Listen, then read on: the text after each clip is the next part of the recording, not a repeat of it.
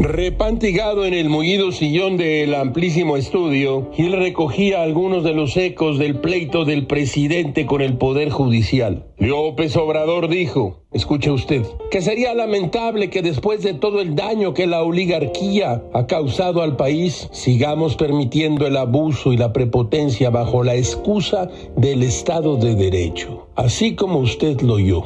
Si Gilga no se equivoca, el amparo provisional es un derecho que cualquier ciudadano tiene para protegerse de las decisiones de la autoridad. Por lo demás, los pleitos entre particulares siempre han existido y los litigios entre particulares y el Estado o el gobierno también, pero el presidente se enfada, se enfurece porque las cosas no resultan como él quiere que resulten y entonces arranca a injuriar y destruir reputaciones.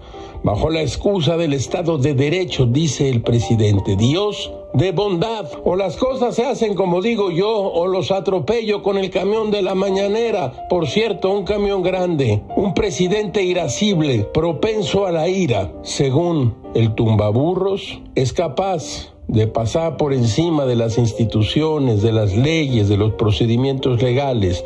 Investígame a Perengano, revisen el pasado de Sutana.